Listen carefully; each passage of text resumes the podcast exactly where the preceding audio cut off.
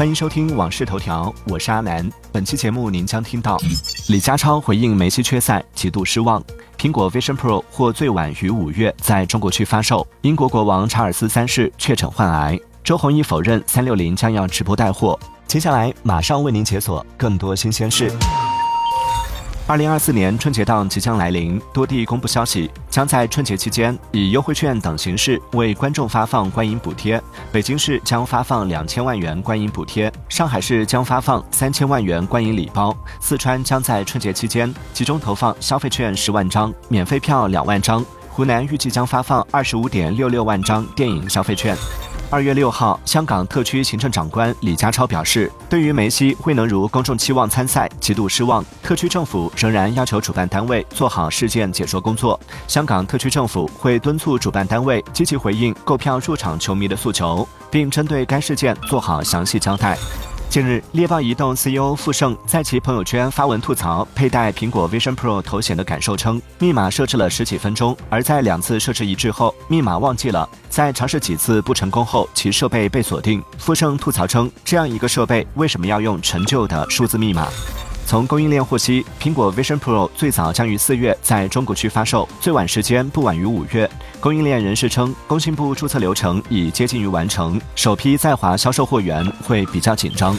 二月五号晚七点，东方甄选官方视频号直播间首次开播，回放二月四号作家于世存、东方甄选 CEO 俞敏洪、主播冯冯在东方甄选 App 内访谈的完整内容。据一位知情人士表示，目前东方甄选暂时没有在视频号直播的计划，但不排除未来安排有变化。二月五号，人民法院发布了王一博与韩寒、QVQ、常展硕的网络侵权责任纠纷案审理结果。被告常展硕需登报向王一博公开赔礼道歉，赔偿原告王一博精神损害抚慰金两万元，合理支出五千元，共计两万五千元。去年三月，韩寒 QVQ 自曝怀了王一博的孩子，引发热议。当地时间二月五号，白金汉宫发布消息称，英国国王查尔斯三世在医院的诊断检查中被确诊患有癌症。截至目前，白金汉宫未透露癌症的类型，但根据白金汉宫发布的声明，国王查尔斯三世已于二月五号开始接受治疗。为了改善旅游服务，减少过度旅游带来的环境压力，印度尼西亚旅游胜地巴厘岛将从二月十四号起，向所有到访该岛的外国人征收十五万印尼盾（约合六十八元人民币）的旅游税。无论是从陆路、水路还是空路抵达巴厘岛，外国旅客都需缴纳旅游税，儿童也不例外。